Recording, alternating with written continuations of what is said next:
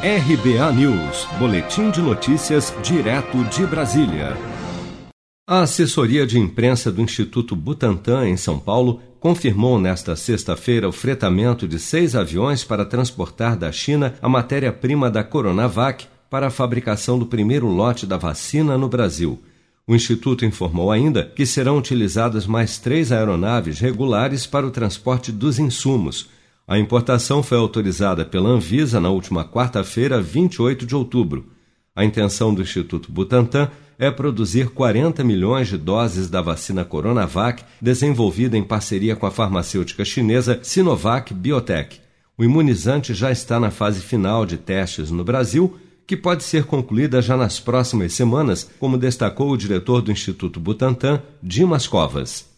Olha, eu tenho realmente uma preocupação muito grande porque o processo de aprovação na Anvisa, ele leva em consideração o produto, quer dizer, a vacina em si, e, por outro lado, também o resultado dos estudos clínicos.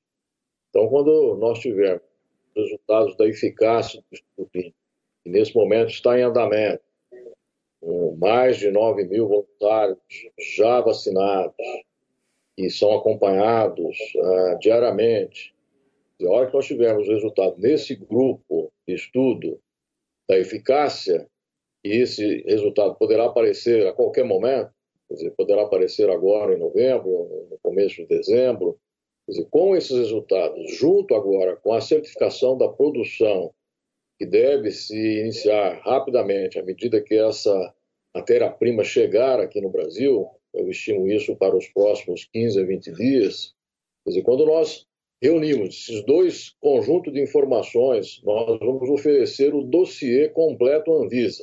Sim. O, o, a Anvisa, de posse desse dossiê, terá aí o prazo máximo de 60 dias para emitir ou não o registro. Além das 40 milhões de doses a serem produzidas pelo Butantan, o acordo firmado pelo governo de São Paulo envolve ainda a importação de mais 6 milhões de unidades da vacina da China, que também já foi autorizada pela Anvisa. O insumo para a fabricação da vacina é transportado em formato líquido, acondicionado em bolsas de 200 litros, refrigeradas a uma temperatura de 2 a 8 graus Celsius. A previsão é de que o carregamento chegue ao Brasil ainda em novembro. A Fundação Oswaldo Cruz, no Rio, também já se prepara para importar da China o IFA, ingrediente farmacêutico ativo para a produção no Brasil da vacina desenvolvida pela Universidade de Oxford. A expectativa é de que esses insumos para a fabricação da vacina britânica cheguem em dezembro.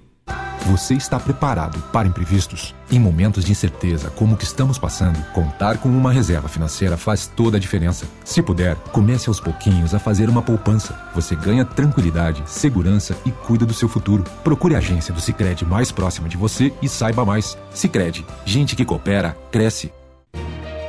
Com produção de Bárbara Couto, de Brasília, Flávio Carpes.